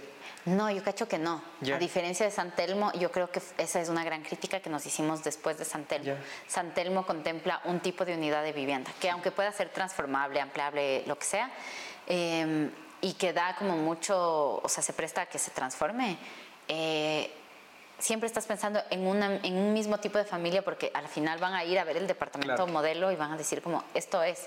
Entonces va a ser una misma, un mismo tipo de gente, un mismo tipo de familia. El que vaya y capaz se diferencia en algunas cosas, pero en muchas otras no. Y entonces sí nos imaginamos que, digamos, tener heterogeneidad también alimenta al proyecto. Entonces, mientras hay unidades diversas, y no te digo que todas sean distintas, pero que haya distintos tipos de tipologías, em, distintas tipologías, yo creo que eso más bien como que sí le dota al proyecto de un, de un carácter de ciudad. Sí, sí, sí, sí, porque si es que homogenizamos el tipo de familias que van a llegar ahí, no sé, no siento Sí. que perdemos mucho. Sí, sí, sí, perdemos mucho pierde como ciudad. Ajá, tienes toda la razón. Eh, Fer, para ir yendo como a la parte final, aprendizajes. eh, ¿Qué te hubiera gustado saber a ti cuando eras más joven? ¿O qué consejos le podrías dar a alguien que empieza en la arquitectura? Eh, yo creo que consejos así de la arquitectura, yo pienso que eso, o sea, la carrera a veces puede ser muy agresiva, o sea, tratar de pensar que eso sí se puede cambiar desde la práctica y que no sean como unos entornos así de violentos como eh, con uno mismo o con el resto de gente. Entonces, pienso que eso es interesante como planteárselo desde un inicio cuando uno va a estudiar, porque capaz a veces uno se decepciona justo de ese entorno. Y a veces hay profesores que así como súper súper malos, ¿no? Que te dicen así las cosas de fea manera, como que fuera una crítica destructiva y no constructiva. Eh, como que sostener ciertas cosas, eh, eh, como que sostener como la integridad, yo creo que es importante cuando, cuando uno es estudiante. De ahí yo pienso la humildad. Pienso que es un gran consejo que deberíamos tener todos los arquitectos, como las ideas se construyen y así como se construyen también se destruyen. Y no está mal que nos critiquen, que nos, eh, eh, que nos retroalimenten con, con críticas en nuestros proyectos y eso más bien como ser agradecidos a las críticas. Yo creo que es una de las No cosas. tomarse personal, ni Ajá, mal. no tomarse personal ni a mal, así como que, que te quedas resentido, así porque dijo que no está bonito mi edificio, o sea, como... Yo creo que esa es otra cosa de la arquitectura, como dejar eh, de lado ciertas dualidades, de lo feo, lo bonito, lo privado, lo público, lo- como adentrarse a descubrir nuevos mundos que hay igual en las formalidades y en la, y en la ciudad como tal.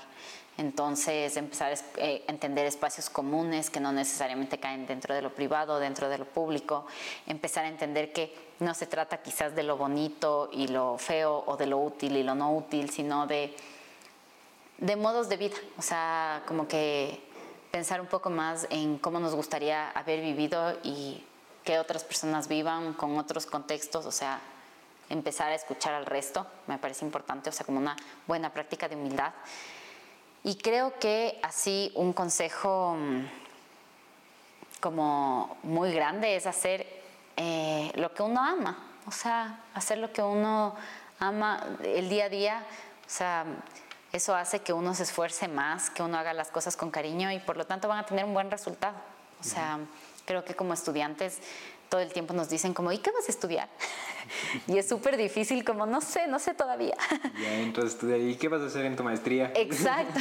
Y de ahí a qué te vas a dedicar. Y entonces es como darse el tiempo, ¿no? De entender en- eh, y y apreciar el aquí y el ahora y estar ahí como consciente de lo que uno está haciendo, meterle todo a ese momento y así seguir avanzando, ¿no? Y seguir, digamos, disfrutando, que ningún rato las cosas te aburran, sino que las disfrutes. Y obviamente van a haber mil cosas que a nadie le gusta hacer, qué presupuestos, qué controles de costos, qué pero son cosas que a la final como alimentan esta cosa, este bebé tuyo que es tu proyecto de vida o tu proyecto, o sea, digamos un proyecto ahí particular, em, tienen un sentido por eso, entonces también uno los tiene que hacer con gusto. Creo que hacer con cariño todo. Lindo consejo, Fer. Fer, ¿tienes sueños? Eh, ¿Cómo te ves de aquí a cinco años? ¿A ti o a RDC? Qué miedo, ¿no? Eso de ahí yo el otro día pensaba, ¿cómo me veo de aquí a 10 años y de ahí decía, hijo de madre, voy a tener 45 años. o sea, es un poquito lejos y no tan lejos. Entonces, yo creo que sí, siempre hay que tener como estos sueños. O sea, las expectativas al final son esas cosas que nos mueven. Y van a ir cambiando, o sea, tampoco aferrarse a, ese, a esos sueños es importante. O sea, yo creo que lo que uno soñaba donde se veía, me acuerdo en la universidad, yo decía, chuta, de ley cuando cumpla unos 35 voy a ser increíble, así voy a tener una vista increíble. Bueno, tengo la vista, ¿no? Tiene la vista. Pero como la típica así exitosa y, todo. Ajá. Y de ahí dices, no, o sea, los sueños también van cambiando y es chévere no aferrarte a eso, pero sí creo que tengo sueños. Creo que tengo em, sueños de tener como un poco más de libertad de tiempos, de conformar un equipo. Con el Pablo siempre hablamos de esto, como sería chévere descubrir más gente que forme parte de nuestro equipo. O sea, y que le interese y que se quiera meter del todo y que también a nosotros nos permita tener como, o sea, abarcar más proyectos y tener como también unos momentos personales eh, más relajados. Todo el tiempo estamos como trabaja y trabaja y trabaja. Y también yo creo que, suponte lo de las clases, me encantaría seguir eh, involucrada en la academia, me encantaría también estudiar algo más, o sea, más adelante. Ah, ¿Relacionado a la arquitectura? Eh, pienso que quizás no, a la investigación. Sí me gustaría continuar como con una, no sé si otra maestría o un doctorado de investigación.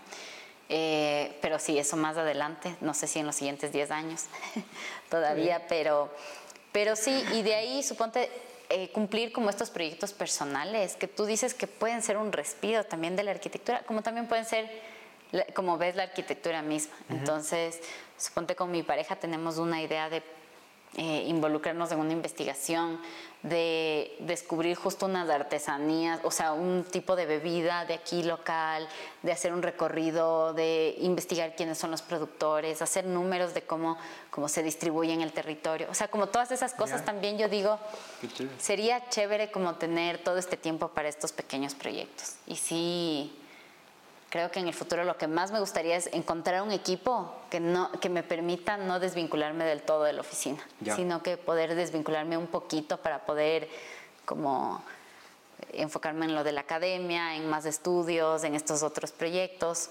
sin, sin dejarle al Pablo irse de vacaciones, no sin tenerle al pobre Pablo esclavizado cinco años, ¿no Ajá. sí, pobrecito. Qué chévere, Fer. Verás, para terminar, hacemos como un cuestionario que va relacionado más hacia tus gustos personales. Ya. Música, esas cosas. Es un cuestionario rápido. Ya. ¿Tienes algún arquitecto favorito o que te haya gustado mucho últimamente? Mm, que me haya gustado mucho últimamente.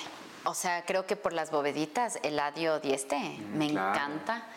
Eh, me parece, ¿no? Sí. Y de ahí el. Creo que igual por lo de vivienda, o sea, la Catón y Basal, mm, me parece así como brutal. Em, la postura de no intervenir. qué bestia. O sea, sí, creo que ahorita podría rescatar que a ellos dos, y de ahí, obviamente, la favorita, así de toda la vida, que siempre ha sido em, Lina Bobardi, me encanta. Qué chévere, la, la flor coincide contigo en eso. Sí. sí. Sí, sabes que Lina Bobardi a mí es como... Me, yo le descubrí después de haber estudiado arquitectura, entonces me, encantó que nunca, nunca me dieron como un referente tan femenino en la universidad y después más bien como que la descubrí en la práctica profesional y me encantó. Me encantó y pude visitar muchas de sus obras y es una mujer que admiro muchísimo. Genial. Eh, ¿Una obra arquitectónica? ¿Algo que te haya conmovido? No, sí me han conmovido full. A ver, déjame pensar así. ¡Ah! Qué difícil, no mentira. Em,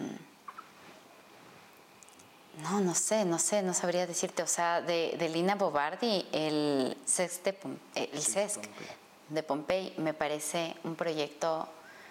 O sea, me acuerdo que lloré así cuando estaba como en los espacios de abajo y había full gente un fin de semana. Y dije como, qué viste qué bonito poder tener esto aquí. Me acuerdo que ese proyecto me impactó así, me hizo llorar.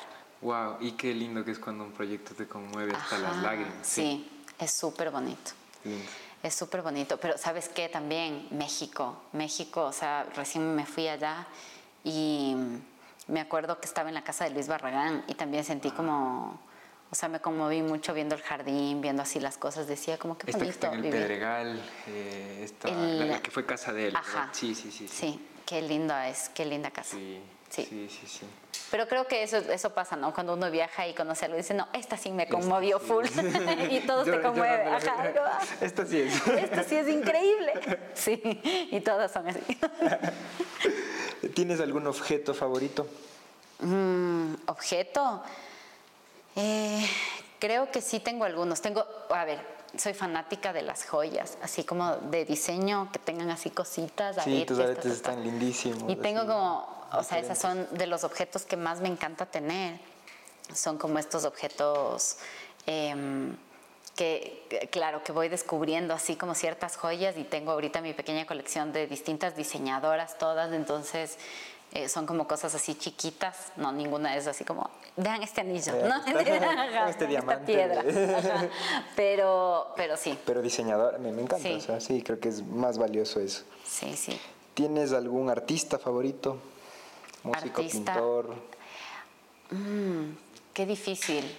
Eh, o sea, me encanta el arte, me encanta, pero creo que soy muy mala, digamos, entendiendo el arte como tal. Entonces, cuando salgo, digamos, a, a una galería, tengo algunos cuadros así como de distintos artistas y eso es algo que me encanta, como invertir en arte y Sí. tengo, pero no sé si te podría decir algún favorito. Músico, en la música me pasa algo raro. Me pasa que no soy tan musical, entonces me encanta ¿verdad? Yo Ajá, soy como no, tan de, de, wow, este disco me lo repito. Ajá. Mi, mi Spotify es, es bien raro y es como que tengo mi lista de me gustas y siempre escucho mi lista de Ajá, me yo también. Y digo, como fuera de esto, no sé si puedo eh, involucrarme tanto con un artista, lo siento mucho. ¿no? Ajá, no, no, no tengo tanta, ta- tanta facilidad para la música, pero me encanta la música antigua. O sea, y con antigua no me refiero a tan antigua, de hecho debería decir, o sea, me encanta la música, me encanta Sandro, me encanta José José, y yo sé que son unas letras muy machistas, muy misóginas, pero pienso que es así como tan sentida esa música, y quizás era porque mis papás me ponían día eso. y ¿Eres noche. melancólica? ¿Eres un poquito Soy, melancólica? soy melancólica, sí soy un Yo poco ahí. peco de Sí, que me gusta ahí. No mentira. Pero sí, sí, sí. soy. Eh, ¿Alguna serie o documental que nos recomiendes? Ay, eso sí, o sea, eso sí me encanta. La verdad es que series, Ya. hijo de madre, ¿qué serie no Buena me he visto? No. Cualquiera diría tiene full tiempo en la mano, pero no- normalmente mientras trabajo haciendo algún Ay, 3D o algo, pongo algo. Ahorita, personalmente, estoy adicta a Masterchef. No mentira. Yo también. Entonces es como, ah, no importa lo cansada que llegue, o el otro día que teníamos de entrega y ya habíamos dos días sin dormir y yo, ponle Masterchef para ir oyendo, así mientras trabajábamos. Entonces sí, veo Masterchef, de ahí me encanta The Last of Us. Me encantan como mm, Succession, me encantó, igual de HBO. Eh, de ahí, o sea, tengo que decir que esta serie sí recomiendo a todo el mundo. Fleabag. No, no le he visto. ¿no? Qué bestia esa serie, me encantó. en Amazon. Amazon, ya, ya en voy a Amazon. Es muy, muy buena. Eh, y de ahí tengo mis favoritas de toda la vida, ¿no? Tu top o sea, mi top 3 creo que sería The Office, eh, How I Met Your Mother y... o sea, es que principalmente para trabajar veo comedias. Entonces creo que sería The Porque Office. es como que puedes solamente escucharlas. de- Ajá, sí. Arrested Development me encanta. O Ah, sí, eso es buenazo, Sí, son- sí, soy mucho de ese humor como medio negro, así medio, Sí, medio raro. Y sí, sí, sí me gusta. Los gringos en humor negro son unos cracks. sí, son unos cracks. Entonces sí, esas series creo que diría que son para trabajar. De ahí tengo obviamente las series más así como cortavenas que también las veo cuando ya estoy a punto de acostarme a dormir. Friends también me encanta, tengo que decir. Pero eso creo que a todo el mundo. Qué chévere. ¿Tienes algún libro que nos quieras recomendar? ¿Alguno que te- al que vuelvas siempre o que te haya impresionado últimamente? Que me haya impresionado. Mm, creo que sí leo bastante, pero mm, últimamente he leído más ensayos y cosas así. Entonces, estoy amando, amando, amando un libro que estoy leyendo ahorita sobre los comunes, sobre el mundo común, de Marina Garcés. Em, creo que les puedo recomendar a ella. Creo que otra escritora que me encanta es, pero en cambio ahí ya de novelas y de cuentos, Mariana Enríquez. Mariana Enríquez en eh, Las cosas que perdimos en el fuego, ese es uno de los libros que más me ha gustado. Así como, sí, ese libro me encanta. Eh, sí, yo creo que esos podría así como resaltar. Porque cachas de ese, las cosas que perdimos en el fuego, me leí hace full tiempo. Y cada vez que me, me dicen como, ¿tienes así algún libro ligero que se pueda? Porque yo, ese de ahí. Ya. O sea, es un libro que me encantó. ¿Y qué es? ¿Una novela? No, son cuentitos. Y son unos cuentos, es una escritora argentina o española. No, yo creo que es argentina. Eh, pero mm, justo tienen que ver como con eh, como leyendas eh, urbanas sobre la brujería y todo esto en entonces son como medio de terror, como que tienen un rasgo ahí medio terrorífico, como que medio que te, te estremece, sobre em, justo ciertas poblaciones en la Argentina. Entonces tiene que ver mucho con, con, con como la magia negra en ciertos lugares, personas desaparecidas. Claro, y lo lindo de los cuentos es que justamente es eso, ¿no? Si es que no eres como para leer novelas grandes, yo siempre recomiendo cuentitos igual sí, para los cuentos son hermosos, son hermosos. Y de ahí los libros, o sea, así como que compilaciones también de, digamos, de ensayos, de, o sea, eso me encanta, me encantan así como... Y es lo que más leo ahorita por mi maestría, la verdad también. Claro. Eh, ¿Algún lugar en Quito que nos recomiendes para conocer, pero específicamente, no un barrio o una zona, sino algún lugar en Quito que te guste ir? Mm. O sea, de hecho, eh, uno de los lugares así que más me gustan y que me encantó que igual lo haya intervenido unos colegas arquitectos es el Shibumi. Ya. Que es este restaurante de comida mm, japonesa. Ah, el que tiene esta, esta como barra con estas como maderas así en, la, el techo. Sí, sí. Exactamente. Y lo hizo MCM Maza. Ah, Que son los mismos arquitectos de aquí del edificio. Claro que sí, que ganaron este em, concurso pero antes de que ellos igual lo hayan intervenido, digamos, intervinieran en esta casa, ese lugar, o sea, y perdón que recomiende el lugar de comida, pero creo que de las cosas que más me gustan son comer. Y de ahí, ¿saben qué otro lugar eh, recomiendo full? Igual así como, como de comida huequita por el mismo sector, María la Panadería. Ya, no, no, no. Que es así por las casas igual. Buenas. Increíble. sí, la comida me encanta. Bien, soy. ¿Y un pasatiempo? Un pasatiempo, mm, quizás el que más practico es jardinería. Me encanta trabajar con las plantas. Me encanta como limpiarle hoja por hoja. Y si se creo que se pueden dar cuenta con un poco de mi casa. El enredadero está creciendo lindísimo. Sí, y justo el otro día como el hijo de mi pareja que vive acá con nosotros, le dije, ay, colítame a regar las plantas. Y el man así como que no venía, yo estaba regando y el man me dice, conté las plantas. Tienes, y me dijo algo como 103 plantas en la casa. O sea, solo adentro y yo, ok, de man, te demoras mucho regando tanta planta. Y yo como, entonces sí, me gusta muchísimo. Como, Qué lindo pasatiempo. Sí. Eh, gracias, Fer. En serio, disfruté muchísimo conversar contigo. Muchísimas gracias. Y perdón la largura de no, Está perfecto. sí. Gracias, Fer. Ay, muchas gracias. Yo sí, tengo full miedo del micrófono. ¿Me saco nomás? Sí, ya no pasa nada. Para mantenerte al tanto de las personas que hacen esta industria creativa, síguenos en nuestras redes. Este espacio es solo el inicio de la conversación. Déjanos tus comentarios. Nos interesa mucho saber tu opinión y generar conversación.